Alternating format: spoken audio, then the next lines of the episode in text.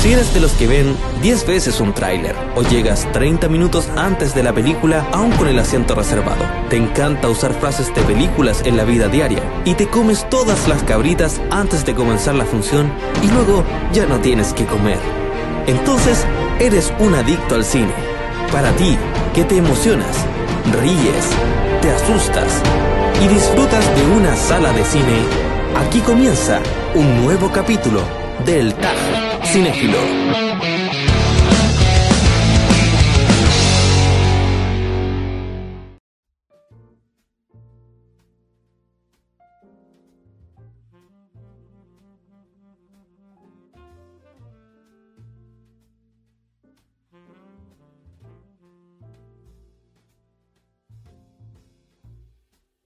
Bienvenidos queridos adictos al cine, soy Armando, alias Tío Cinéfilo y estamos en el noveno capítulo de nuestro tag Cinéfilo. Hoy tenemos un gran invitado que ya vamos a presentar, pero primero vamos a eh, informar sobre dónde nos pueden encontrar en las redes sociales.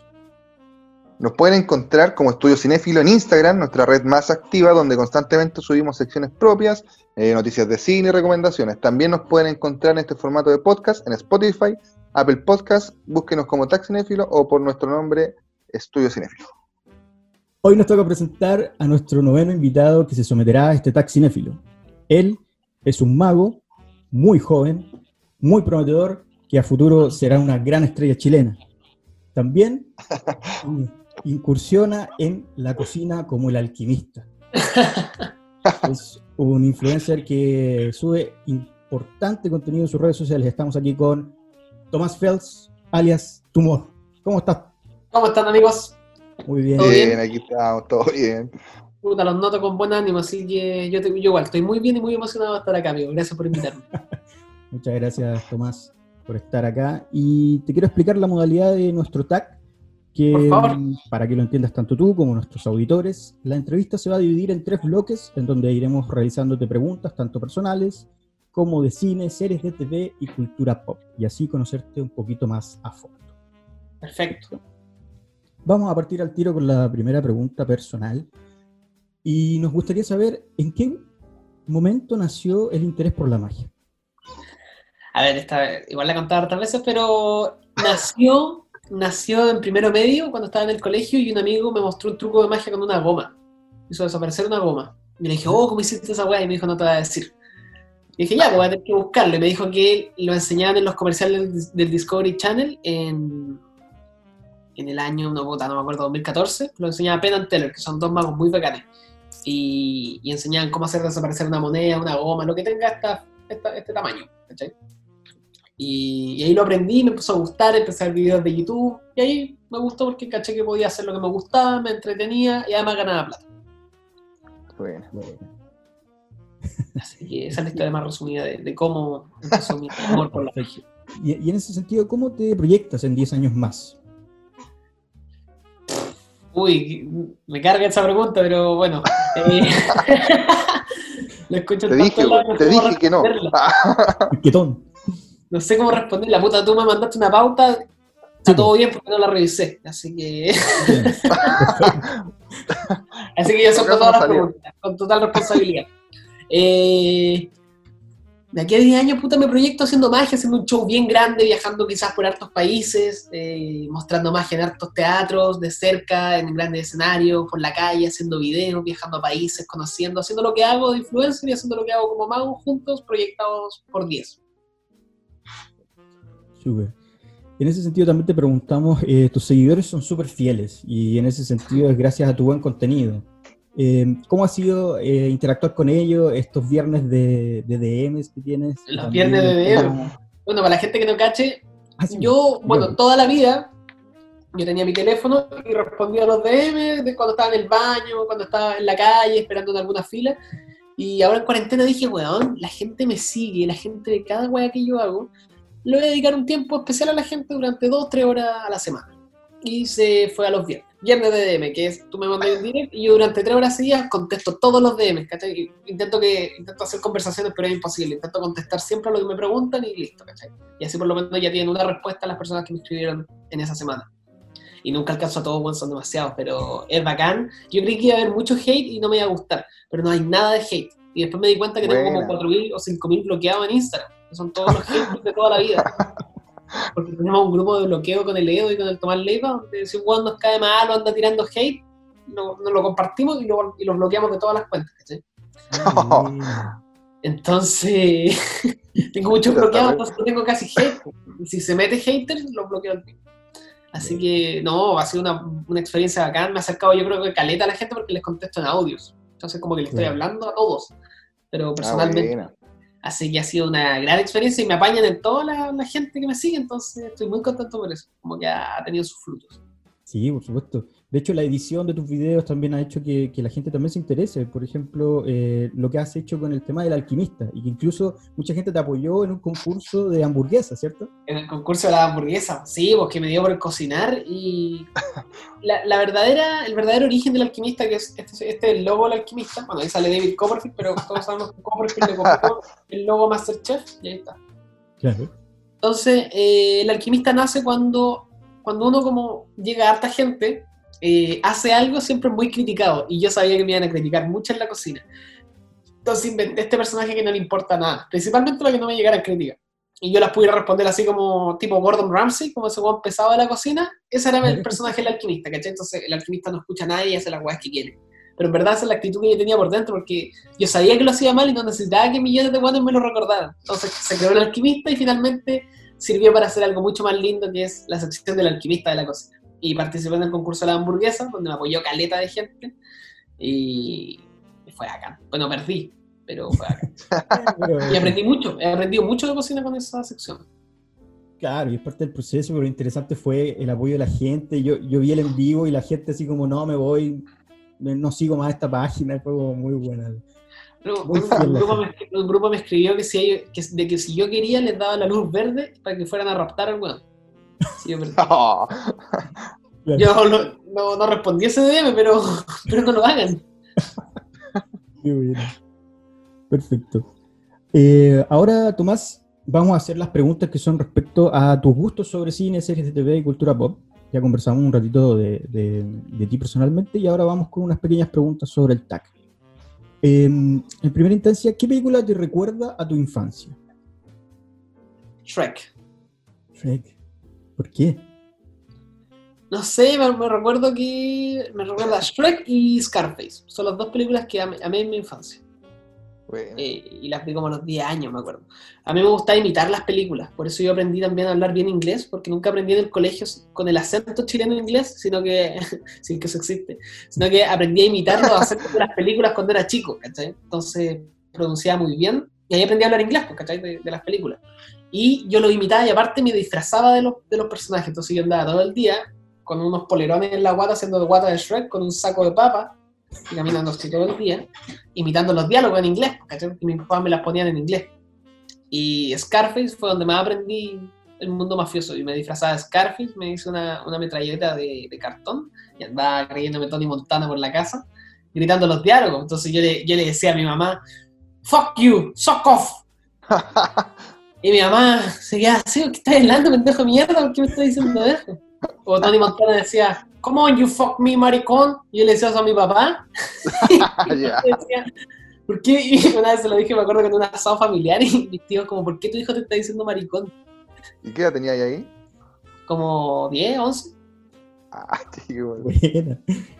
Entonces, esos fueron mis grandes acercamientos al buen cine. Y ahí conocí al Pacino, que fue mi actor favorito durante mucho tiempo. Genial. Eh, primer opening que se, que se te venga a la mente. Indiana Jones, perdón. Disculpa que te interrumpa, pero Ah, Indiana Jones también fue muy crucial en mi, en mi vida. De hecho, eh, gracias a Indiana Jones yo conocí los nazis. Mira, en la Yo no última conocía. Esto era como, me encantaba mucho Indiana Jones como en tercero o cuarto básico. ¿Ya? ¿Ya? Yo conocí los nazis gracias a la tercera entrega. ¿Ya? Perfecto. No, hacia la primera. En la tercera también hay nazis, pero en la primera es de los nazis nazis. Claro. Yo los miraba y decía, uy, qué entretenido con quién pelea Indiana Jones. Y en- de hecho, en una parte, Indiana Jones tiene un meet and greet con Hitler. No sé si te acordáis de esa escena, donde el weón está con Ajá. un librito, ¡pa! y se lo toma de frente y Hitler le firma el libro. Sí. Ya, pues yo miraba y decía, oye, los guantes bacanes que tiene ese señor del bigote. Y yo no conocía quién era. Y una vez lo intenté imitar y fui con una esvástica acá al colegio. Ya. Y los profes me miraban y decían, ¿usted sabe lo que está haciendo? Indiana Jones nunca me va a destruir. Y yo me quedé.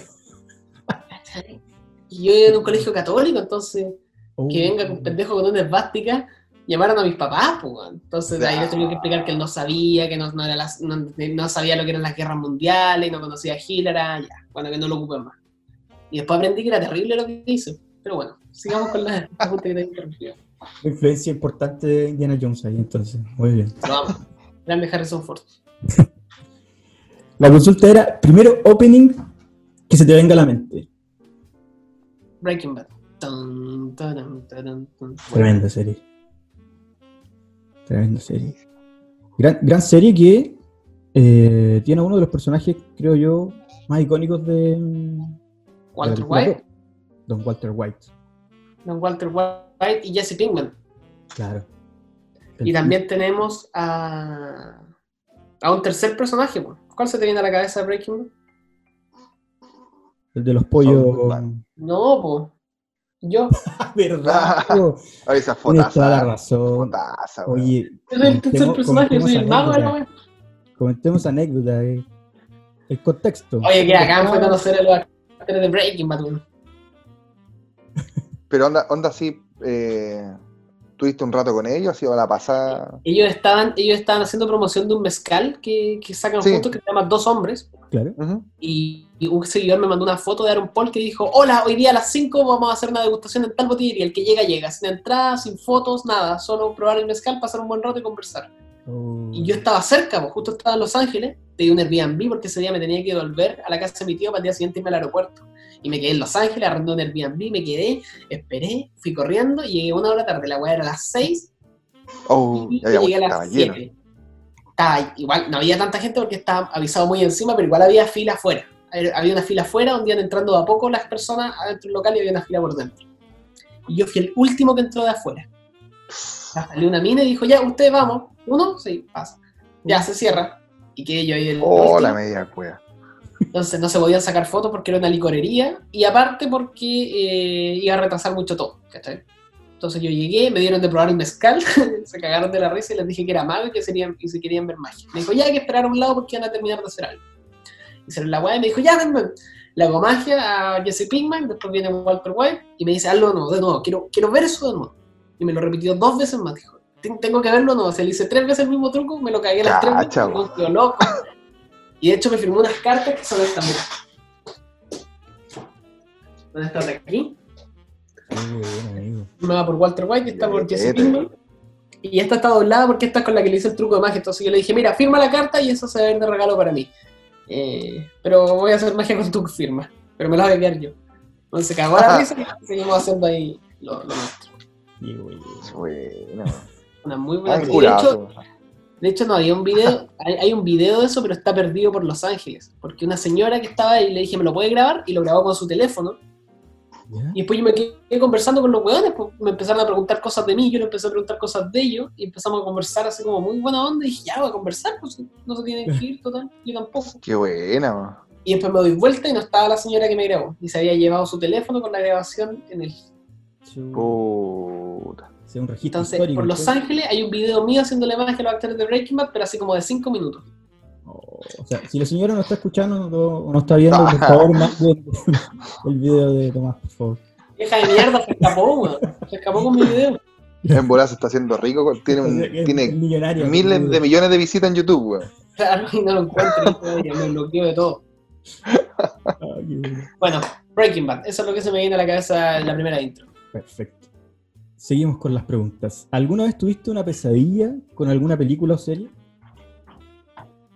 Mm, Con Jason.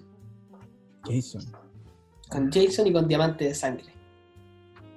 ¿Diamantes de sangre? ¿Por qué? ¿No viste Diamante de Sangre? Sí. La, La de, de- lo- la de cuando esconden diamante, un africano y después lo raptan y. Ya, esta weá yo la vi cuando tenía. Yo era muy, muy chico y mis papás me dijeron, no veas, date vuelta. Y me quedé yo dado vuelta en la cama y empecé a mirar. Y, y vi una escena cuando le cortaban los brazos a unos niños. dije, oh, concha tu madre. Y era pendejo, como 8 años, no, no me acuerdo qué edad tenía, pero muy niño. Y, y me quedé así, ¿no? Mirando y, y me traumó y soñé mucho tiempo con, esa, con que me cortaban los brazos en África. Si, si te acercabas de algún diamante, o sea, como que eh, fue O sea, si me metían algún diamante, pero eso no me acordaba. Yo lo único, tengo una imagen patente de que un weón agarró un hacha como esta y lo hizo así un weón. Ahí está el tema Oh. del hacha, entonces. Ajá. Ahí está el tema del hacha, entonces, por eso la tiene ahí cerca de... Sí, por eso tengo siempre el hacha cerca, por si llega alguien con un hacha a cortarme los brazos, yo hago pelea de hachas con esa persona. Bueno, bueno. Y Jason, claro, Jason para mucho, para, fue una generación entera que... Sí, pues yo me acuerdo que vi, tengo patente la película cuando ahogaron al niño, al niño Jason. Ah, ¿Te acordás de esa escena que en el campamento cuando lo tiran al, al agua? Ya, yo tengo esa weá patente guardada en la cabeza. Y eso nunca se me olvida. Bueno, bueno. Perfecto, seguimos entonces. ¿Película o serie inspiradora que nos puedas recomendar? Película o serie inspiradora. Me gusta mucho Once Upon a Time in Hollywood de Tarantino. De hecho, fui a la premiere en Hollywood. Me colé. Y tu historia, sí. Me intenté colar, entré unos segundos y después me echaron. Pero en el, en el segundo que entré, le saqué una foto a Brad Pitt con Rami Malek, que estaban ahí conversando. Cacha. Una buena experiencia. Me gusta mucho Once Upon a Time in Hollywood porque es una, una carta de amor a Hollywood que hizo Tarantino. No, una, es una película que, que- que retrata muy bien lo que son las grabaciones antiguas, las técnicas, las grúas, todas las weas. Y yo la fui a ver al Arclight, que es un cine que está allá en Hollywood. Y, y la fui a ver, de hecho, el mismo día que hice la weá de la magia de los actores de Breaking Bad. Y dije, ¿sabes que hoy día el día va a ser bueno? A Arclight, a la última función, así como a la 1 de la mañana, y la tenían en formato antiguo, creo que era en 35 milímetros, no sé cómo se llama, esa que es bien larga Claro. que está bien cortado arriba, ya tenían esa versión, que es la versión original que se usaba en los años 69, ¿cachai? Donde está ambientada la película. Y lo mejor es que yo estaba solo en el cine, entonces todos los asientos tú les podías echar los posabrazos para arriba y me hice una camita con mi mochila y me puse a ver la película. Bueno, Increíble, y con un sonido la raja, y el Arclight de hecho aparece en la película, es un cine, es un cine muy emblemático de Hollywood. sí, exacto. Entonces creo que es muy inspirador todo eso. Aparte, la mística que viví yo fue ver la película, ver todos los escenarios, porque gran mayoría de los escenarios están, están plasmados en eh, Hollywood Boulevard, donde hay un, hay un restaurante que se llama Frank and Musso. Y en el Frank Musso iban todos los actores bacanes, así como, bueno, así iba Frank Sinatra a conversar con, lo- con los productores de Hollywood, ¿cachai? Iban todos los buenos bacanes ahí. Claro. Y esa weá estaba al lado del cine, entonces yo me fui, caminé y dije, ah, aquí es la weá. Y fui al día siguiente a verlo, me pedí el mismo trago que se pidió Brad Pitt, que es como un... apio. weá. Con un apio, claro. Y, está en un- y está en la barra y me senté justo donde él estaba. Me senté y dije, hola, weá, bacán, weá. Entonces sentí era muy inspirador lo que, lo que quiso lograr Tarantino, que yo intento agarrar siempre las tomas con mi teléfono, ya sean en vertical para Instagram o en horizontal para futuros proyectos. Intento buscar cómo, cómo armó la weá este weón si ya estoy en el mismo lugar que él. Él se, él se puso en mi misma posición y dijo, ya, ¿cómo armo esta escena? Claro. Y yo la empecé a armar en mi cabeza y dije, concha tu madre, weón, genio, weón. Aprovechó, pero increíble, y, y plasmó en una pantalla lo que era sentirse estar ahí, ¿cachai? Yo estuve presencialmente y sentí lo mismo que sentí cuando vi la película. Qué que hay, hay un trabajo súper pulcro ahí del weón y de la cabeza de Tarantino en, en hacer esa película. Claro. Sobre todo el diseño de producción, que fue lo que más. Bueno, de hecho ganó un Lo más Oscar por esa. Lo que más costó, po, Sí. ambientar Hollywood Boulevard durante una semana quizás para grabar todas esas tomas eh, Claro. en, en los años 60, po, súper difícil. Está todo lleno de luces, o sea, ahí hubieron que, tuvieron que tapar miles de weas porque Hollywood Boulevard está pero lleno de miles de pantallas LED, eh, como estas weas para pagar el taxímetro, pero antiguas, o sea, nuevísimas, ¿cachai? Entonces todo eso hubo que reemplazarlo, las tiendas, weón. Hubieron tiendas que no quisieron, las tuvieron que cambiar, miles de weas. Que averigüé en los típicos 23 cosas que no sabías de Once Upon a Time. ¿No habías comentado otra cosa, aparte de, de Once Upon a Time? Bueno, ¿Cómo? lo escuché mal. ¿No? Eh, ¿Otra película inspiradora? ¿Mm? ¿O Mm, escuché mal? déjame pensar cuál puede ser. Toy Story me parece muy inspiradora, o El Rey León. Son películas que yo puedo mirar y decir, oh, sabes que ya hay algo que hacer, ¿cachai? Pero en cuanto, a lo que estoy- en cuanto al proceso que estoy pasando hoy en día, yo como creador de contenido, eh, Once Upon a Time in Hollywood, totalmente. Qué buena. Perfecto. No, y aparte, aparte lo mejor es que la, la premier fue en Hol- Hollywood Boulevard, yo la vi y después se fueron a- al hotel que está al frente, que es el Roosevelt, donde yo me colé un rato, y era todo igual ambientado Once Upon a Time in Hollywood, tenía todo, tenía muchos detallitos, muchos detallitos, de hecho acá tengo, de hecho yo me conseguí entrar de colado porque una persona me dio, una persona que estaba invitada a la weá me, me regaló su entrada, estaba curado, ¿cachai? Oh, ¿en serio? Sí, pues estas son las invitaciones. Juan salió curado y le dijo, oh, me da su entrada. Y me dijo, eh, sí, era como un director o un extra, no sé qué, weá. Y esta era la entrada para ver la película, ¿cachai? Que te llegaba con la premier. Mira. ¿Cachai? Mira la weá linda. tú le- weá. Tú le pediste la entrada, si oh, dame la entrada y. Dame la entrada para pasar, así como el Juan que se está yendo la oye, dame tu cover, ¿cachai? Entonces me regaló esto, que era para entrar a la película, y la entrada del after party de la película, ¿cachai? Que iba a ser en el Hotel Roosevelt, y esa es una foto del Roosevelt del año 69, pues, weón. ¿Cachai? Que está, está todo súper dirigido. Los precios, mira, eran 2 dólares en esa época un ticket de, de película. Y me las quedé, pues, porque igual estaba curado y obviamente iba a votar esas weas, así que preferí que me las diera a mí. Pero por eso me inspira mucho ese trabajo, ¿cachai? Porque hay un trabajo, hay un trabajo de detalle, de diseño, de todo, de que está todo pensado y bien hecho, desde las cosas que ni siquiera se ven en la cámara, ni siquiera lo que todo el mundo va a ver está ya bien planeado, ¿cachai? Y esa weá a mí me gusta hacerla mucho también en mis videos. O Qué buena la yo perspectiva digo- que le diste. yo digo, estoy terminando, estoy terminando de ver esta serie, porque la estoy terminando de ver, ¿cachai? La, la vi, la analicé, para, po- por si me responden alguna weá, aunque nadie lo sepa, yo, yo tengo para dar mis respuestas sobre algo que me digan. ¿cachai? Perfecto, súper. Sí, eh, bueno, lo que decía Cristian, qué bueno el, el- el comentario sobre esta película y cómo, cómo lo abordas. La perspectiva, verdad pues, es totalmente la diferente la perspectiva que le da a Tomás. a lo que- Porque porque a muchos no les gustó, que la encontraron lenta, que aquí, que allá, pero, pero un trabajo exquisito. Nosotros la alabamos. Si tú- página la alabamos y bueno, mucha gente opinó que la había encontrado lenta, que no habían entendido y ahora igual se entiende porque el contexto, porque hay gente que, que no conoce, por ejemplo, el Boulevard y que no entendía, por ejemplo, ese tipo de detalles, sobre todo cuando va Brad Pitt manejando en su, en su auto. Toda Después de que va a dejar a, cuando va a dejar a DiCaprio en la noche y se va en el auto a andar, Claro, y después se devuelve, claro, a su y casa. después se devuelve, y con esa música, de hecho, yo intenté recrear esa weá porque un amigo me fue a buscar y le dije, mira, eh, me dijo, son las 10 ya, está bien de noche, ¿hay harta gente en Hollywood Boulevard? No, está vacío esa weá. Ya, vamos. Y el weón tiene un, un descapotable, po. entonces le dije, ya, maneja rápido. Y puse la canción y saqué la cabeza para afuera con el viento al aire, con el pelo al aire, y fue como, concha tu madre, este weón hizo la escena perfecta. Porque yo iba en la weá y, y cuando vi la película sentí esa frescura que, te, que quiere como transmitir la escena, y dije, oh, la weá es igual a hacerlo. ¿cachai? Entonces está súper bien lograda por ese Sí, lado bueno. también. Buenísimo. Está todo súper bien logrado en esa película, está todo bien retratado, tiene, y tiene lo que Tarantino está, pero es clásico de Tarantino, que es cambiar la historia y generar un mundo nuevo. Exacto. Y, y es exquisito. Eso para mí Es es, que- una Es maravilla. que en la partida, en la- porque- en la- solamente de ponerle como le puso, es, es porque algo iba a pasar. Era una- escena de Hollywood con Sharon Tate. ¿Qué iba a pasar? Porque ¿cachai? obviamente la mina, algo, algo iba a cambiar, que, algo iba a cambiar en los, en los hermanos, eh, ¿cómo se llaman estos weones? Ah, Los Mason, lo- De Manson, claro. los, ma- los hermanos Manson, ¿cachai? La familia Manson, perdón. Claro. Manson, los Manson. los- Algo iba a pasar con ellos, ¿cachai? Y se metieron ahí a la familia Manson, ¿cachai? Brad Pitt le pegó un combo en el hocico a uno de los weones. O se ocurrieron miles de weas, ¿cachai? Y la historia cambió.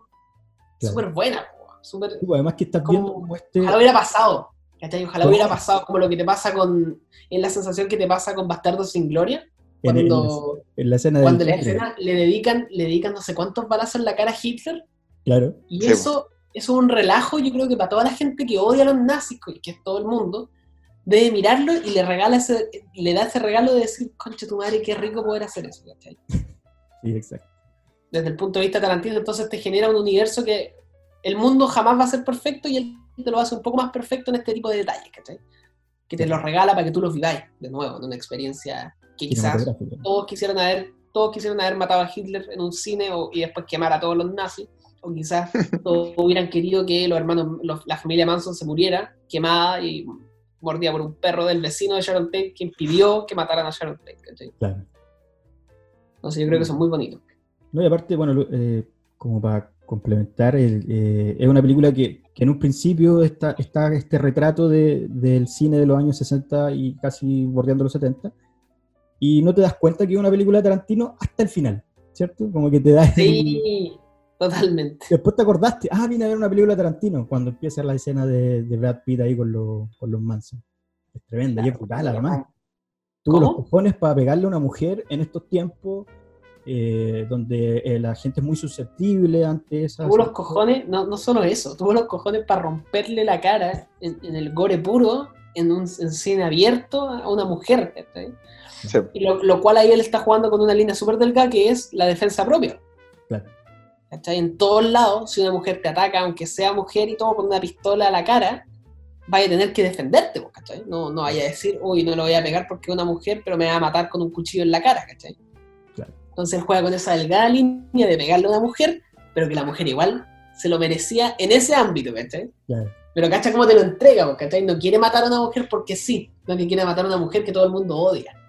Claro. Entonces, ¿cómo cambia la cosa ahí? Y el weón juega con esas líneas, pero a un, a nivel súper alto que le pueden costar la película. Exacto, por eso te decía, es al límite, pero lo sabe hacer genialmente como es Tarantino. O sea, hace Juega con eso, perfecto. Sí, Hace- sí. aparte, de, él debe ser tan inteligente que debe tener un grupo feminista. eh, que es lo que hacíamos- no, no, no, de verdad, es por ejemplo sí. lo que hacía Ledo, que se no Sí. con un grupo, pero se juntaba con una chica que es feminista y para hacer sus chistes, ¿cachai? Él le contaba la rutina y la niña le da sus apreciaciones desde el lado feminista y cómo algunas cosas estaban bacán, algunas cosas no tanto, que uno no se da cuenta. Entonces yo Claro. creo que Tarantino puede hacer lo mismo de, hola, ¿qué tal? Ustedes son una asociación feminista, necesito asesorarme con ustedes. ¿Qué le parece esta, esta, esta, esta postura que tengo? ¿Cachai? Y ahí las cabras que son más bacanes y son súper son súper clever con el tema del feminismo porque son bacán, son, son secas buscando, ¿cachai? Porque es un, un- es un movimiento que las representa mucho hoy en día. Claro. Entonces, eh, obviamente la- las chicas ahí deben haber buscado y haber dicho, ya, esto lo podía hacer así, esto es perfecto, perfecto, no te van a alegar. Y si te alegan son puras, son puras giles. ¿Cachai? Porque yo creo que el weón está bien asesorado, muy bien asesorado. Sí, totalmente. No, un genio Tarantino, lo amamos nosotros acá siempre en Estudio Cinefilo. Es muy bacán, el. Aparte tenía una actitud culiada en la alfombra roja, así como soy el puto amo. Y así. You wanna something? Ok, y, yo la saqué- y se sacaba selfie con la gente. Hay, hay una escena de Tarantino cuando... Con Brad Pitt y, Leo, y, y con Leo, ¿no? No, no, en la premiación de los premios Oscar, no, los, eh, no sé si son los premios Oscar o son los Globos de Oro, eh, y lo gana Ben Affleck como mejor director, y justo lo enfocan a él y él se toma un, un sorbo, búsquenlo, está en YouTube, se toma un sorbo de champaña y lo bota así como que lo, escu- lo escupe así, ¿cachai? Cuando dicen Ah, Affleck, gané. muy bueno. pues. Eh, Está haciendo como, gané, weón. Como, Ya, entiendo perfecto. Muy bueno. Ahí lo vamos a buscar, lo vamos a subir a, a Estudio. Bacán. Bien, Tomás. Eh, la última pregunta de esta pequeña sección. ¿Personaje de película o serie que siempre quisiste ser de niño? Personaje de película, serie que siempre quise ser de niño. ¿Qué puede ser, weón? Uno de ellos claramente es Tony Montana. No, de verdad. Personaje de serie o películas. Eh, me hubiera gustado ser Rick Grimes de las series, Mm, Walking de Dead. De The Walking Dead. Y. ¿Quién más puede haber sido? weón? Me gustaba mucho. Tony Stark, de chico también me hubiera gustado ser. Ese, ese Avenger hubiera sido yo, Tony Stark. Eso. Tony Montana, Tony Stark y, y el otro. Mira. Y Tony Stark por su actitud ahí toda, toda bacana ahí en el... Claro, o, o me hubiera gustado ser Brad Pitt de Once Upon a Time in Hollywood. De todas las películas a mí me gustaría ser uno. Por ejemplo, de- a mí me gustaría ser eh, Berlín de la casa. No, me gustaría ser, ¿cómo se llama este? Buenos Aires creo que se llama, ¿o no? Palermo, Palermo. Palermo, Palermo. Sí. Palermo, ese, ese, ese sería yo, ¿cachai? Un concho de su madre. Muy bien, Tomás. Ahora va a pasar a mi compañero Cristian a hacerte el siguiente bloque de preguntas del Taxinefilo. Bien, eh, mi nombre es Cristian. Eh, vamos a pasar al segundo bloque, donde vamos a conocer otros gustitos tuyos, Tomás. Perfecto. Tomás, ¿cómo conociste a Ledo? Todos Lo sabemos, conocí pero... el año 2000. Ah, Dale, dale. No, Bueno, lo, a lo conocí el año eh, 2014. Estaba en Viña del Mar y un amigo me dijo, oye, va a venir Edo Caroe a- al casino. Y dije, ¿quién es ese weón? No, un weón. Ah, bueno. Y lo empecé a averiguar y dije, oh, weón buena onda, ya voy a, voy a intentar llamar al, al manager a ver si, o lo voy a llamar a ver si me invita. Y había un número en la página de edocaroe.cl Y yo, creí, y yo dije, ah, el número de Ledo. No, pues era el número del manager. Entonces me contacta un weón y me dice, aló, que es Sergio Alvarado. Hmm. Aló, ¿qué pasa? Eh, hola, soy Tomás, soy de Viña y soy mago, me gustaría ir al show. Eh, ¿Habrá entradas disponibles como para que haya una para mí? Y me dijo, no, chao. pa. Y después le mandó un mensaje por WhatsApp ¿En serio? diciéndole que yo era un apasionado de la magia, que me gustaba mucho y si, me y si podía ir, no sé qué, que sería muy inspirador para mí, puras weas así. Me dijo, ya, venga al ensayo. Y fui al ensayo, salió Sergio, me invitó a entrar, vi el ensayo de Ledo y me dijo, y se bajó y me dijo, hola, ¿cómo estáis? Oye, Juan, ¿viniste tan temprano? Dije, sí, es que no tengo entrada. No te preocupes, yo te invito. Me dio dos entradas y fui con mi hermana.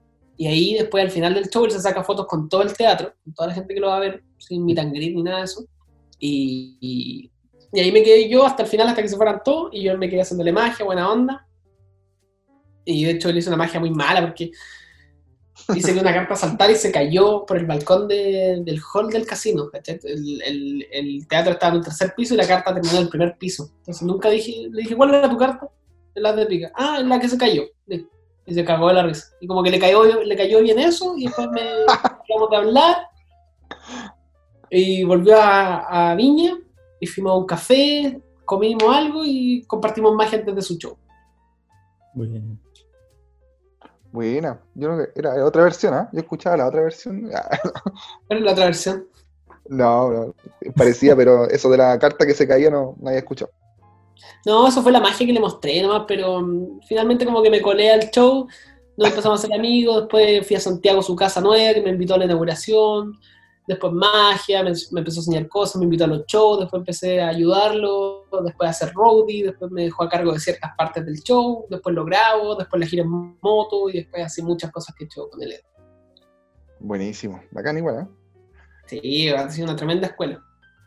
Qué buena. Oye, y con todo esto tenía un ritmo súper acelerado. ¿Y cómo hay enfrentado a la pandemia en este tiempo? Muy bien, mejor que nunca. ¿Sí? Eh, no sé qué me pasó, pero antes estaba igual en un ritmo acelerado, pero haciendo otra cosa. Ahora me estoy dedicando mucho a po. mis cosas.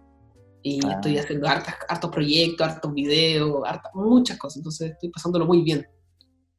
Creando bueno. y esperando hasta que todo esto se termine para poder arrendar un departamento en Santiago y empezar a hacer contenido desde allá, grabar cosas juntas, hacer mi show propio. Así que tengo muchas ganas de hacer eso, mi show propio en teatro. Qué buena. Tomás, ¿qué hobbies tienes aparte de la magia? ¿Qué otros Me hobbies gusta, tienes? me gusta cocinar, me gusta tocar guitarra, me gusta construir cosas. El otro día hice un mueble y quemé, la, y quemé el mueble antiguo. Me gusta, me gusta construir, cocinar, hacer magia, eh, puta, viajar, conocer, eh, trabajar en los shows. Todos son, son hobbies que me, me entretienen mucho. Y aparte, algunos son trabajos, así que, puta, mejor- lo mejor del mundo. Bueno, vamos a pasar a las preguntas de este segundo bloque del TAC Dale. para ver otros gustos tuyos de cine y serie. Perfecto. Tomás, ¿cuál es tu director favorito? Mm. Me gusta mucho, bueno, Tarantino. No, tengo uno así como un favorito. Me gusta Tarantino, me gusta Scorsese, me gusta Coppola. Bueno, buenísimo. Buenos directores. ¿Qué película te gusta de Coppola? El padrino. bueno. Eh, No, ¿qué pero la película- otra, las menos conocidas que tiene como, eh, no sé, el padrino nomás y dije, ah, este bueno es bueno. ¿Qué película te ha dejado impresionado por sus efectos especiales? ¿Cuál habrá sido, weón? Puede ser Avengers. Avengers ¿Cuál? o... ¿Cómo? ¿Cuál de las ¿Cuál de dos? las dos? ¿O de las tres? Son tres, pues, ¿no? Sí. ¿No? Sí, no, creo que son cuatro. La última, la última me dejó paloyo. Me dejó paloyo. Esa que otra, puta. Hay unas que, de efectos especiales que yo he visto y, y he dicho así como, wow. No, voy a cortar ahora, pero. No, no me acuerdo, weón. Pero Avengers sé que es una wea así que me, me reventó la cabeza ver esos efectos, esas explosiones, esos platillos, todas esas weas. Eh, ¿Cuál es tu actor favorito? Mi actor favorito actualmente es. Podría ser Brad, Brad Pitt. Brad Pitt lo encuentro un muy buen actor, desde el oficio hasta los personajes que hace. Me gusta mucho. Sí, Brad Pitt, Al Pacino. Y DiCaprio, sí, DiCaprio también. Puta, es que no te puedo decir uno, ¿cachai? Tengo muchos en la cabeza que. Pero tengo Sí, un sí. círculo favorito, ¿cachai? Que los tengo ahí. Sí, y, y ojo con Brad Pitt, que siempre lo tildan como el niño bonito, pero tiene buen- muy buenos personajes. Por ejemplo, en 12 monos, eh, que trabaja ahí con Bruce Willis, hace de loco. No sé si lo habéis visto. Sí, sí. Club de la pelea. Es muy buena. eh, 12 monos y hace de loco. El compadre tiene Con Bruce un Willis. guionismo Un Django, bueno. Django hace del malo. en Django. Ah, no, estoy hablando de Brad Pitt. En 12 monos. Ah, del Brad Pitt, perdón, que creí que estabas hablando de DiCaprio. En 12 monos. Brad Pitt, o sea, y Leonardo DiCaprio en, claro, en Django. Tremendo personaje que hace con. Y ahí le puso, le puso del bueno. Increíble. Pero Brad Pitt sí, Tomás. lo, lo toman como, como un personaje, o sea, como el chico bonito. La verdad que tiene su, Claro. su bueno, su buena Bueno, Brian. Cranston, Brian Cranston tiene que estar en esa lista porque todo de Malcolm nunca iban a esperar que iba a terminar siendo el, el criminal más grande del mundo. Y igual más malo y perverso. Pero el personaje de Malcolm es bacán, igual, por papá es Papá genial. Sí. Papá de Malcolm es bacán, yo no lo conocía hasta que me retaró Leo por no conocerlo, lo tuve que ver. No, pues Malcolm es filete. Oye, la, la- No, pero, pero Brad Pitt, Brad Pitt tiene tremendas películas, el Club de la Pelea, Los Siete Pecados Capitales. Sí. No, no, no. sí, No, si tiene, bueno, y aparte se mantiene, pero como tú en el culiao, si tiene cincuenta y tanto, y está, Sí. pero increíble. Cacha, weón, yo tengo 36, estoy pal. ¿Qué serie de anime favorita? Si es que te, te gusta el anime. No veo anime, nada. Nada de anime. Ni cuando chico, así, su Dragon Nada, Ball, su. nada. Nada, nada, Siempre me nada. gustó ver la carne real mutilándose ahí en Scarface. Bueno, eh, actriz favorita. Margot Robbie y... Buena. Me gusta Margot Robbie. ¿Qué otra? me Favorita. o- ¿Mm? ¿Mm? no, nada, nada. No, que es muy guapa también, pues por eso tiene un buen papel de guapa. Y sabe usarlo muy bien. Y me gusta también. Puta, no te puedo decir otra hora. Margot Robbie por el papelazo que hizo en Once Upon a Time in Hollywood también. eh, el papelazo que hizo en, en- en el logo de Wall Street. Como la interesada que se, que se arrepiente. Sí. Tiene una película muy buena que se llama Yo Tonya. También es buena. Tonjen. Ahí es un personaje. No la conozco, puta. No soy de mucho, muy, mucho de esas películas antes, pero las voy a ver. Me, me gusta ver todas esas weas como más. Como Las dos reinas que también. antes. Sí, las dos reinas que hace un. Las dos reinas que hoy sabéis que ahí cambia, pero es Margot Robbie, pero no es Margot Robbie porque le cambian la nariz, la maquillan de una forma súper cuática que no. Qué buena, weón. Me encantan todas esas weas donde el personaje también, el, el- como el protagonista que yo vi en una película, está medio camuflado en otra. De hecho, Margot. Robbie hace de fea. Una wea imposible. O sea, el director dijo, a ver, me voy a hacer la wea difícil. Tráeme la mina más linda que haya de la- y te Hollywood la plantea. fea. y te la hace fea. po. Y tú decís, y trabaja con la Cyrois, Cyrois, no sé cómo chucha se pronuncia, la la de Mujercita. Mujercita. Sí. ¿Ya? Y claro, y ella es la bonita, po. y aquí Margot Robbie es la otra reina, pero es fea, po, ¿cachai? Y, y te la plantean como fea y tú decís, puta que fea, po. pero es un personaje, po, ¿cachai? No es buena. po. No, y en, es muy buena porque mm, es un personaje que es de verídico, de, un, de una, de un Sí. artista de la pista de hielo, y es como entre Chora, eh, y... no, eh, hay, hay un- hay una escena en donde intenta no llorar y se está maquillando. Sublime. Ahí la mina de- destaca todo su potencial como actriz. Así que se lo recomiendo a todos los amigos de Estudio La voy a ver. que vean Tonja. Muy buena película. Aparece también el Soldado de Invierno chulo. protagonista. Eh, Sebastián Stan. Amigo, como que, como que se te chupa el sonido. Se me le chupa Como el estás sonido. hablando y Sebastián Stan aparece también como coprotagonista del Soldado de Invierno. Bueno, Ah, bueno. Así que las recomendamos. Bien, continuando con las preguntas, eh, ¿tu personaje animado favorito? Animado, de dibujos animados o de película Mm. animada. ¿cuál puede ser? me gustaba Blue de Mansión Foster para amigos imaginarios. Oh, No una película. No una película, pero una, era una serie de Cartoon Network. Sí, la mansión Fox. ¿Blue es la perrita? ¿O no? No, Blue, Blue es- azulito. Es un mono, es como un monito así, como un medio, es como un óvalo alargado, azul. Puta que- Sí, el amigo imaginario del protagonista. No, eh, no lo cachaste, amigo, es que tú eres de otro target que no Ya. con Yo Tomás. soy de, claro, yo, somos yo más- soy de pipiri, de weón. Sí, de- No, pero del 80 y- yo soy del 83, amigo. ya, pues, yo soy del 91, pues, Yo yo soy del 99. Cacha, Cacha, viste de los 90. Yo con Tomás ahí. cacha, Mansión Foster. Tremenda serie, compadre. Tremenda serie de cartoon. Bueno, y un, y un personaje también, saliendo un poco del personaje de, de animado, que me, que me inspiré mucho fue en Marty McFly. Era de mis weones favoritos en las películas. Tremendo. De hecho, ahora me he inspirado mucho en tocar rock and roll porque me encanta el rock and roll y toco en guitarra rítmica. Entonces, el otro día saqué Johnny B. Good y me la intenté sacar como Marty McFly. Buena, Con una Gibson ahí, ¿ah? con la Gibson. claro. Me falta la Gibson, pero ya la voy a tener. Tengo que ganar más plata. Sí. Su palito, su palito ahí para la Gibson. Sí, va a salir la Eh, Gibson, sí o sí. Buena. La Gibson roja. Eh, Tomás, ¿cuál es tu serie favorita? O, o la serie, no una estrella, yo creo. La serie Better Call Saul, Bueno, Ah, mi Bien. favorita. Eh, me gusta mucho Rick and Morty, me gusta mucho. qué bueno. De, de vez en cuando me agarro un pito y pongo un capítulo al azar y empiezo ahí a disfrutar. y puede ser, ¿cuál puede ser? Puta, está, está difícil. Breaking Bad es muy obvia, pero ya, ya como que pasó ya no la vería de nuevo. O sea, la voy a ver de nuevo, como uno, uno siempre vuelve a Breaking Bad en la vida. Sí. Pero así como series más, más externas pueden ser eh, House of Cards. Esa también me tenía bien atrapado. Puta que me mató Y- House of Cards cuando denunciaron a Kevin Space y dije, oye, y ya no seguía. Fue como, Bueno, créeme que eso es nada en el mundo real, porque yo me interesa mucho House of Cards porque yo conozco un par de personas que han trabajado en la política. No puedo decir su nombre ni con quién han trabajado. Pero conozco un par de personas que me han contado weas así crudas de la, de la vida política y House of Cards de una wea así contada en una, en una almohada. Sí, pues. Sí, pues de todas maneras. Es Pero una yo- weá- yo me y la política chilena, weón.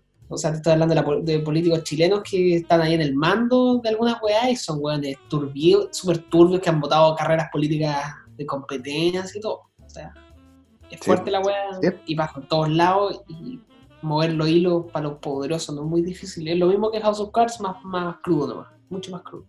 Claro. Pues, sí, no. House of Cards yo me acuerdo que iba en la segunda temporada porque me la habían recomendado y me enamoré de esa serie y la empecé a ver y puta, y sale esta weá de Kevin Spacey es y oh no, pero ¿cómo? Y no la seguí viendo. po. No. No, que lo sacaron. No, po, porque dijeron que no había terminado, entonces puta, para ver una serie que no va a terminar. No, igual la arreglaron, pero no, no he terminado de ver esa temporada todavía. ¿Viste? Ajá. Oye, Tomás, y No, Dark- yo, creo que, yo, yo creo en esos arreglos de la serie. Creo que creo muy, muy bacán de los directores que puedan saber mm, trabajar la vida pública de un, de un actor que ya no puede trabajar más en la serie y cómo modificar para que sacar al protagonista de la weá y seguir con la serie. Creo que esa weá es muy admirable. Creo que yo no sabría cómo hacer. Mm. Si me ¿Y quitan a mí preguntar el personaje principal de mi serie, de mi serie de Netflix, que es un éxito mundial, ¿cómo mierda lo hago para seguir con este éxito, para seguir carreando la serie y hacer la, y hacer la temporada que me falta? Claro. Yo creo que está muy bien logrado eso. y es Aunque no haya visto la temporada, siento que es una weá súper súper bacán del director que haya dicho, ya, saquemos este culeado, pero aunque sea el principal, reemplacémoslo con otro y hagamos una weá bacán. Y lo hicieron. Le dieron cara a la weá. Que lo sacaron hasta de, de las- de las promociones. De todos lados. Sí, po. Oye, te iba a preguntar, Tomás, eh, Dark, que en estos últimos minutos eh, la gente te la había recomendado y tú empezaste a verla. Me ¿cómo- encantó, me encantó. Voy muy lento porque el, el Edo me enseñó que no hay que maratonear las weas.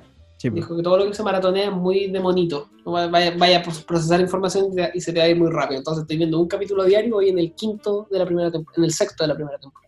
Sí, Está ¿sabes muy yo? buena, weón, ¿no? Lo he pasado bien, he analizado, he visto los nombres. Me, me encanta la, la fotografía de Dark. Sí. Y de hecho me gusta mucho que es muy fotografía de... Yo vivo en el campo y, a- y acá llueve fuerte, entonces me gusta como... De hecho el otro día me gustó salir a caminar un rato por la lluvia y entrar rápido, pero esa sensación de dark me encantó. Aparte yo tengo los AirPods, entonces me puse una weá y no le caía agua a los audífonos. Entonces me fui escuchando una música así bien dark y caminando por los árboles. me gusta Qué como interiorizarme con eso, con cómo se sienten los personajes. Una tremenda Es importante lo que dice aquí el, el- lo que dice Tomás, porque hoy día vivimos tan rápido, loco, que, que puta, sale una serie y, y la maratoneamos, y, y al final te perdí detalles, pues, te perdí el, te perdí eso de procesar un capítulo, ¿cachai? Es lo que conver- conversábamos antes con, con eh, Armando, y subieron a Amazon, subieron todas las, las temporadas de los archivos secretos X. Y puta, es una serie que me voló la cabeza cuando chico. Entonces la empecé a ver y dije, no pienso ver más de dos capítulos diarios porque al final no... no... No lo vayas a disfrutar tanto, por ejemplo, tú No, te vayas a acostar y pensáis en el capítulo, no pensáis, no pensáis en 80 horas que viste, o pensáis en una hora que viste, o en dos horas Sí, que po. viste, ¿cachai? Entonces tenéis más para procesar y más para afrontar el próximo capítulo de mejor manera. Hay Claro. gente que ha visto muchas series, a mí me, me llama la atención que ve muchas series, pero así como en, en tiempo récord, como digo, y no, no hay tiempo de análisis, no hay tiempo de, di- de disfrutarla, disfrutar la, la banda sonora de repente, de buscar sus cosas como el... Igual me descargo las bandas 25 sonoras. Sí, po, como, y eso que decís tú, po, de 25 cosas que no sabías sobre, y es rico investigar el por qué, Es todo eso. ¿cachai? Entonces, no se da el tiempo, mucha, mucha gente de eso, y las, marano- las maratoneas y, ah, listo, la terminé, y así como, puta. Es como terminar un libro en el colegio, que lo quiera pasar páginas. ¿no? Sí, po, Claro. Buenísimo. Disfrutar de la emoción también es rico. Porque es que al final lo hacen porque yo creo que la gente ahora es como, ah, no, yo- eh, tú conversas de algún tema, ah, yo la vi. No, sí, yo la vi.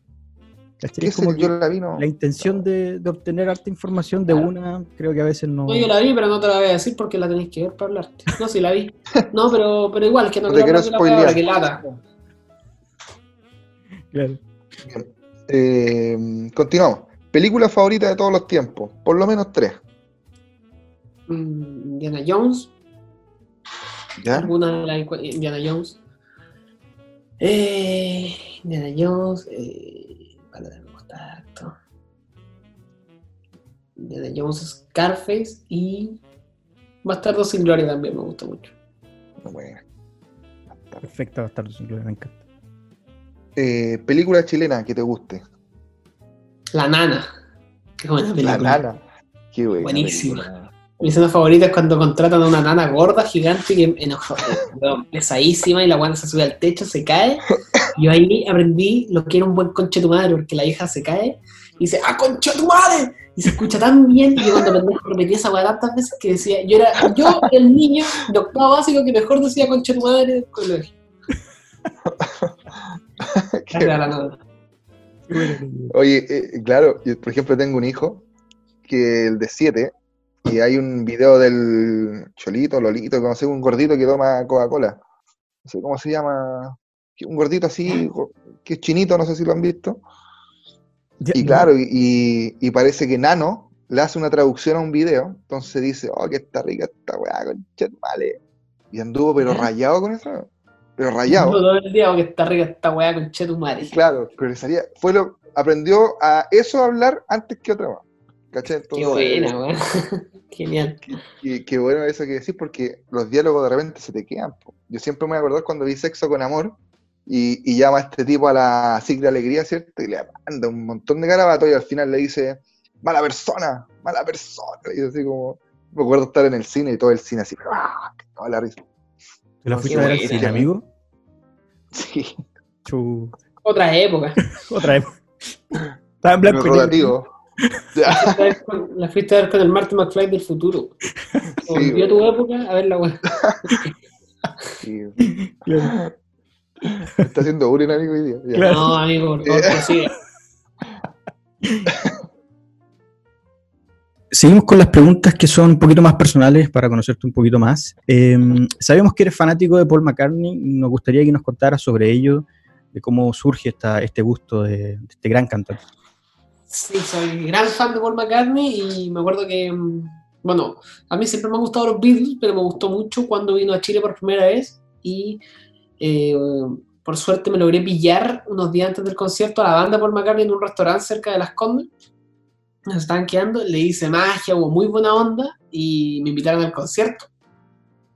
La banda Paul McCartney me invitaron a un concierto en primera fila a ver el show. Fue muy bacán, nos invitaron, me acuerdo que fui con una amiga, hicimos todo un plan para lograr que nos invitaran. O sea, que no nos invitaran, pero para lograr acercarnos un poco y pasó a una wea mayor de la que creíamos que era que nos invitaran.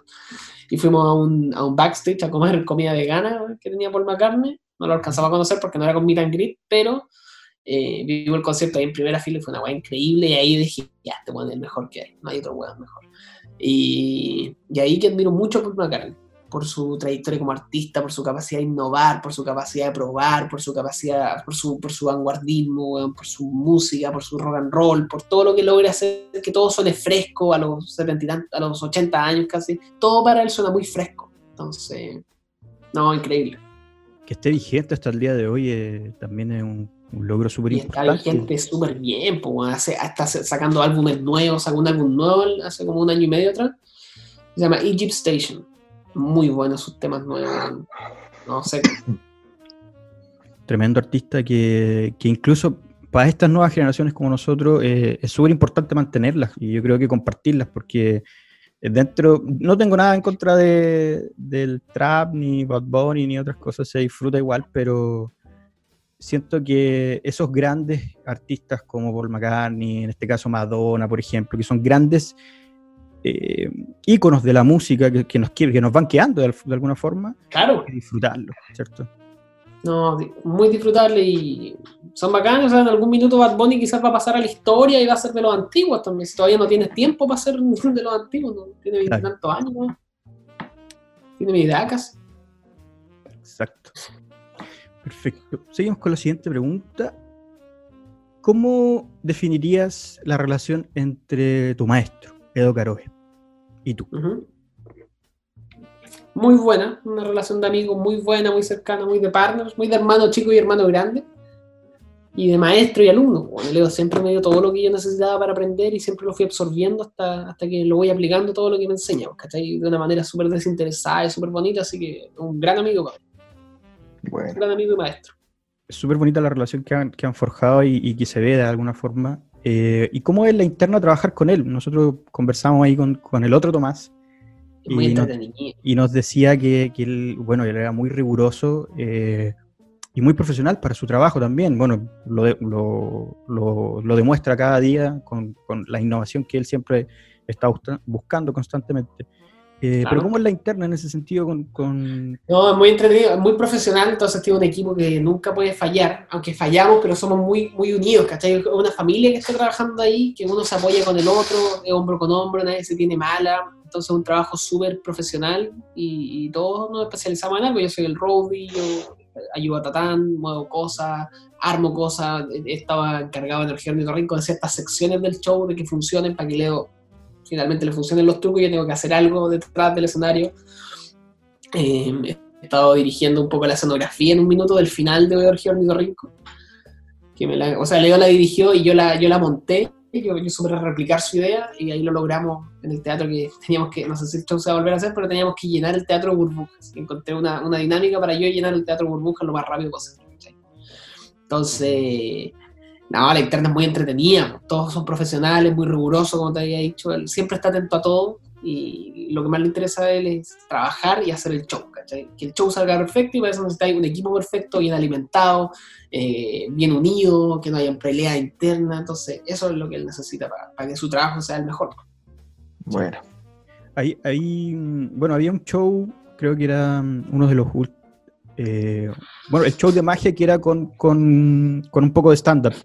Orgía en Rinco. Orgía en Rinco, en donde te daba un espacio, que, que, yo, uno de los shows que fui, y que te daba como un espacio para tú dar tu, tu talento. También ah, sí, hacía magia ahí, yo tenía los ocho minutos de tumor. Eso. salía yo a hacer magia y hacía mi weá de, de, tragando agua. Lo otro que te quería consultar, ¿cómo, eh, fue muy bonito el proyecto de, de Enjoy the Magic, eh, en donde se juntaban muchos... Eh, ah, es el Jam de Magia. El Jam de Magia, en donde se juntaban... Jam de Magia Toledo, el, el Enjoy the Magic fue la tienda que nos apoyó para crear el, el, Jam de Magia. Tienes toda la razón, el Jam de Magia, en donde lo hacían ahí en, en Bellavista, y era un en espacio súper bacán, con magia de cerca, con una previa, con, con cerveza, eh, con, con, un poquito sí, regalábamos de... cerveza, el Había bajo show, la... todos los lunes eran cuatro magos distintos, y Leo presentaba, yo hacía magia de cerca en la entrada, a veces yo actuaba, actué muchas veces en el escenario, pero casi todas las veces haciendo magia de cerca, actué mucho, ¿no? El jam de magia fue lo mejor para mí porque yo aprendí más que la mierda. Qué bueno. Era un tremendo no, show, con poquitas personas, en un ambiente muy, muy, Eran 70 tickets los que se vendían. Sí, era, era muy bueno ese. y que- bueno, lamentablemente no se pudo seguir ahí eh, el proyecto. No, porque Gianpolo Laverri se puso a hacer cosas, porque del teatro de Gianpolo Laverri, que es un mago, y se puso a hacer sus cosas que nunca triunfaron y nunca se supo más de él y el de Magia. Era un bonito, bonito proyecto. Que Puta, era fue un muy bonito proyecto y esperamos que vuelva. Vamos a conseguir otro teatro acá y va a volver. Súper. Genial. Em, la tercera pregunta: ¿Cuáles son tus referentes de la magia? Me gusta David Blaine, me gusta David Williamson, que es un mago viejo, es muy under, pero es viejo y muy bacán. Me gusta Copperfield, me gusta. Bueno, David Blaine me gusta todo lo que él hace como vanguardista, su magia, su magia en televisión, ¿cachai? Como que sabe hacer muy bien las cosas. Me gusta, me guío mucho por la gente que sabe hacer bien las cosas.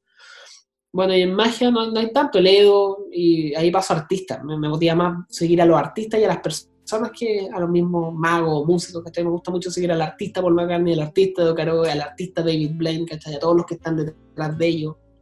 Como para yo poder replicarlo y poder absorber lo que ellos hacen para poder hacerlo de, de forma innata, ¿cachai? Claro, Para tener esos estándares en mi cabeza de que así se tiene que hacer. súper, perfecto. Seguimos con las preguntas del TAC para conocer tus gustos y en ese sentido em, te queremos hacer esta pregunta que siempre es compleja de hacer, pero si tu vida fuera una película, ¿qué título tendría? Puede ser un título inventado o uno ya existente. Uf. ¿Qué puede ser, weón? No sé, puede ser. A ver, déjame pensarlo. No, no, no, no, estaba preparado para esto. Ya fuera una película, puede ser como, puta, tiene que ser algo de un busquilla, porque yo soy muy busquilla, porque yo me meto en todos lados. Pues yo termino, weón, ahí siempre en los camarines de los artistas compartiendo, haciendo algo más de, de la experiencia que se ofrece. Me gusta mucho esa- lograr esa exclusividad por mis propios medios. Puede ser como. No sé, buscando algo, tiene que ser como buscando a Nemo, pero Atrápame si puedes, ¿no? atrápame si puedes, claro. Algo, algo así, atrápame si puedes. Eh, sé, weón. En el backstage, de- no sé, algo así, ¿cachai? Me gusta mucho el backstage. Siempre me ha gustado todo lo que está detrás de lo que veo. ¿cachai? Como cómo funciona la mecánica interna de eso para que para tener ese resultado. O sea, tiene que algo, tiene que algo ahí ir por ese lado. Perfecto. Vamos con la siguiente pregunta que dice, ¿qué película tú odias pero que todos aman? Es como Mm. el clamor de la gente la ama, pero tú a, a ti no, no te gusta. Es como... Es como a los que no les gusta la palta. Claro. Mm, No sé, ¿cuál podría ser, weón? Una película que no soporte. Eh, claro, sagas icónicas como por ejemplo Harry Potter. Hay gente que no le gusta. Por Harry Potter. Harry Potter no la soporto. A mí no me gusta Harry ¿Te Potter. gusta? Mira. No, no la soporto, la película es mierda. Perdón a todos los fans de Harry Potter. No la soporto. Crepúsculo. Nada, nada de eso. Ni, ni Game of Thrones, ni de esa weá. Mira, somos, somos dos, ¿viste? Yo creo que la generación de los 90 no, no pega con... A, mí- a mí no me gustó Game of Thrones. No Es que enganché claro, si estás hablando de una persona que se crió con, con, con dragones y princesas, ¿qué le vaya a pedir? No, amigo, no quería insultarlo.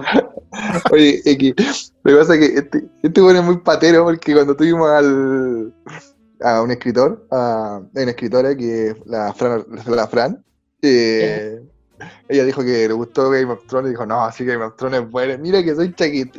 ¿En serio? ¿Y ¿Eso está grabado? Sí. Soy un, nunca he dicho eso. soy un patero. gustó Game of Thrones, ni vikingos, nada de eso. No, yo no enganché, pero es que siempre me hicieron bullying dentro del equipo porque yo nunca vi Game of Thrones. Entonces era como Ah, Sana, weón, Bueno. sana. Perfecto, somos hay más gente igual que yo. Eh, ¿Qué película te hace siempre reír y como que repites? Uno siempre tiene esas películas que eh, la coloca como para reírse.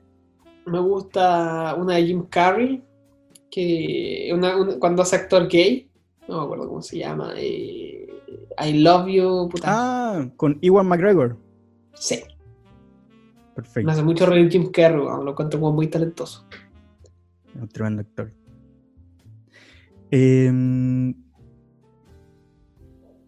placer culpable del cine o serie de TV. Que se sabe que es malo, pero que a ti igual te gusta. La casa de papel.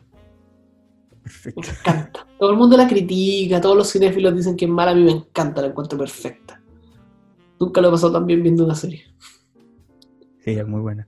No, es buena. pe- O sea, no sé por qué en realidad también la critican. Yo también la disfruté. Eh, quizás tiene algunos errores argumentales en algunas cosas. Que la segunda. la yo segunda- encuentro que si al final de todo, cuando esos errores argumentales lo pasaste bien, son parte de por qué lo pasaste bien. Son parte Iba por ahí. de. Son parte de, de por qué de por qué esa ficción funcionó, ¿cachai? ¿Por qué Claro. funcionó que un huevón estuviera en una sala y de la nada pasara al primer piso que te demoráis seis minutos en llegar, pasara en un segundo? Reduciste la historia, lo pasaste bien, ¿cachai?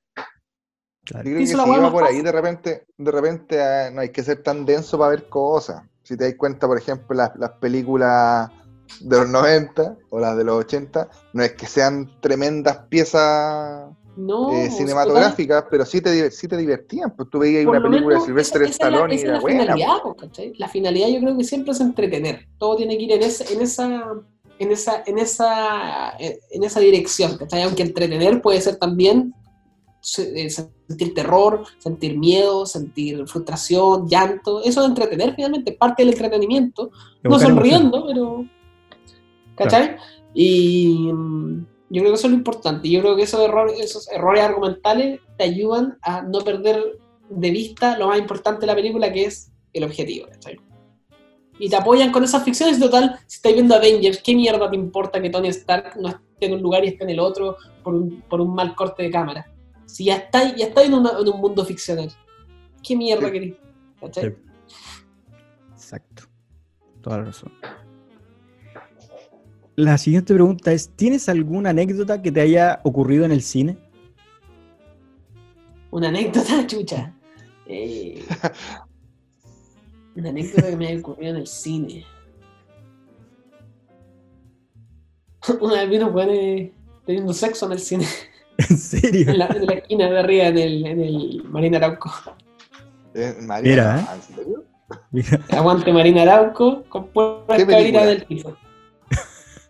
Puta, puta, me acuerdo que fue una vez que fui con una amiga. Ahora yo digo que fueron las personas, en verdad fui yo. claro, como- típica- oye mamá, como el típico, oye mamá, una amiga está embarazada y quiere saber qué hacer. Entiendo, ¿no? Ya, no, pero no fue así, de verdad que fueron unos hueones que estaban copulando ahí atrás nosotros fuimos a ver una película, pero nos colamos a ver esa película porque compramos la entrada para una película que no estaba nada vendida, que estaba así como en oferta y nos fuimos para otra sala. Queríamos hacer ese experimento. Nos fuimos para una sala que la película estaba como a la mitad y estaba vacía, caso. Habían hueones en las primeras filas que no entiendo por qué, si todo estaba Sí, vacío. es cierto. Estábamos nosotros en el medio y estas personas en la esquina del cine atrás. Y ahí están expresando su amor. Sí, ahí estaba así yo grabando. Sí, sí. No, no, solo lo escuchábamos, los vimos, nos reímos y seguimos viendo la película. Bueno, Pero ¿cómo si te desconcentra, weón? No, porque finalmente el amor. no fue tanto, tampoco, si tampoco era que tenían ahí la, la ópera de San Francisco. ¿no? Estaban ahí haciendo el, el delicioso, Delicioso. calladito. Estaban haciendo el delicioso. Estaban haciendo el delicioso calladito en la esquina. Mientras Ah. estábamos disfrutando de puta, la- como la octava ogésima mil versión de Marvel de. No me acuerdo qué película era, creo que era Ant-Man, una wea así.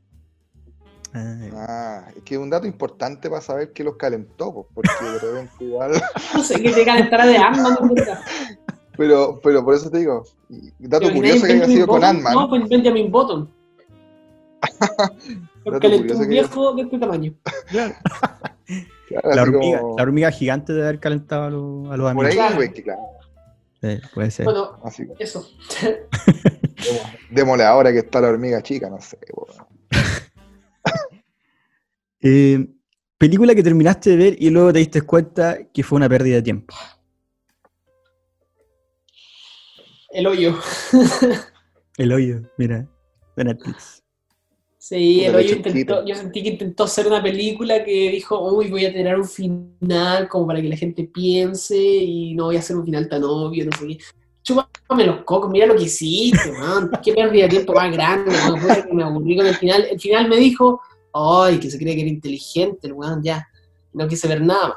Busqué explicaciones del hoyo, no sé qué, y todo era muy ambigua. Nada bueno. Una bacana a la gente que le gustó, igual entretenida, pero me, car- me cargan esos intentos de los directores o o de las productoras de intentar hacerse los filósofos y que la gente saque sus conclusiones. La gente quiere entretenerse y sacar conclusiones que ya se las viste, pero que las tienen que descubrir solo. No que ellas tuvo que crear las conclusiones. Claro. Puta, le he hecho el quita al hoyo. Igual que al otra, mm, al milagro de la calle, en la celda, ¿cómo es? Milagro, Milagro en la celda siete. 7.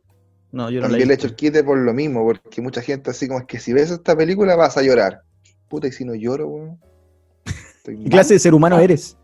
Claro, ¿Qué así como, de es que, es que tenéis que. ¿Has visto la película Milagro? Porque si la vais a ver, vais a llorar. Así como, como que me, me predispone y me pasa lo mismo con el hoyo, así como que tenéis que verla porque el final te va a dejar loco. Así como, Bueno, son. Dejaremos al público que decida cómo qué les Que el público pareció. decía, en total, la weá es quien le gustó más, nomás. Claro. Yo creo que las críticas son como generales, igual, más no, tienen que influir en que si veía una película o no. Exacto. Vamos con la siguiente pregunta. Si fueras actor, ¿con qué actriz realizarías una escena hot? Como Margot Robbie. Margot Robbie. Margot Robbie, sí, Y si totalmente. fuera con un actor, tendría que ser con el Spider-Man. El Spider-Man de, de, de Home From- no, de, de. de las últimas, de Tom Holland, claro. Tom Holland. Sí, Tom Holland. Como Rihanna.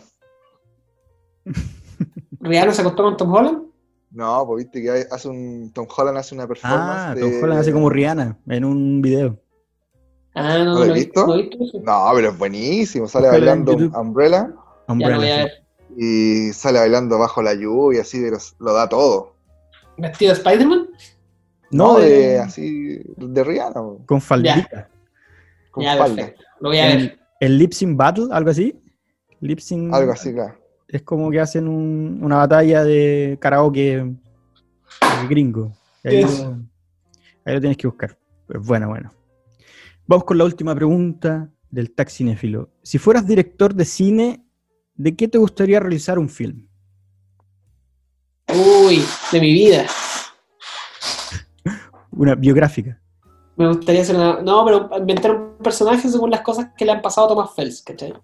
Y, y ahí hacer una película y mezclar los hechos reales con los hechos que yo he soñado o con lo que me hubiera gustado que hubiera pasado, ¿cachai? Y hacer una- un mundo utópico así bacán, tipo, tipo Tarantino, que cambiar la historia, pero cambiar mi historia, ¿cachai? Por ejemplo, que quizás en algún futuro conozco o no conozco a Paul McCartney, pero a- actualmente me gustaría inventar que yo cuando fui a Los Ángeles, porque en un minuto me invitó a carretear la banda Paul McCartney, carreteé solo con los músicos, no carreteé con Paul McCartney, él se había ido. Me hubiera Ah. gustado que Paul McCartney estuviera ahí, inventar algo con Paul McCartney y que pasara algo donde yo tengo que salvar a Paul McCartney. O de ese tipo de donde, por ejemplo, estos buenos donde terminan curados con un weón muy importante y lo tienen que ayudar a llegar a su casa. Qué bueno. Hubiera inventado toda una onda así. Genial. Oye, Tomás, Bueno. increíble tu, tu talento en ese sentido, te agradecemos mucho. Eh, nos gustaría que pudieras invitar a dos personas para que también puedan acceder a este programa, a este taxinéfilo, no sé si, si te Invitaría, invitaría a, a un amigo mío que se llama Sergio Burgos, ¿Ya? un músico. Invitaría a Alejandro Barros, a Buffy. Buffy. Ah, pero el Buffy lo invitó Tomás. Lo invito yo, ¿no? Que venga de- Doble invitado, doble invitado. doble invitado. Ahora está obligado a venir. Claro. Y Sí, Tomás me invitó a mí y a Buffy. Sí, pues, Sí. a ti y a Buffy. Mira el culiao, Mira, bacán. No, a Buffy y a, y a Sergio Burgos, que es amigo mío. Buffy y Sergio, perfecto. Bueno. Muy bien. No, Sergio es bacán porque es músico de Beatlemania. No sé si cachan esa banda. Beatlemania. Ah, yo no ¿No la la cacho. cachai? tú? No, yo no la cacho. No, Lo bueno, vamos a bueno, conocer. así que- y tiene harta cabeza en el arte. Así que se lo recomiendo. Buena, genial. Perfecto. amigos, muchas gracias por tenerme acá, gracias a todos los que vieron, a todos los que, puta, si alguien me sigue acá, muchas gracias por seguirme y gracias por, por invitarme a la entrevista, amigos, se pasaron. Súper. gracias a Van, ti, van a estar ahí tus redes sociales para que las personas que, que te puedan seguir también. Así Sí, que muchas gracias, Tomás. Eh, queremos cerrar, que nosotros siempre cerramos con una frase eh, todos los podcasts, que es que la fuerza los acompañe. Somos unos fanáticos de Star Wars, así que te invitamos a, a decirla, eh, que la fuerza los acompañe a la cuenta pero- de tres. Nunca nos resulta, pero siempre lo intentamos. Vamos, Es como nuestro mantra.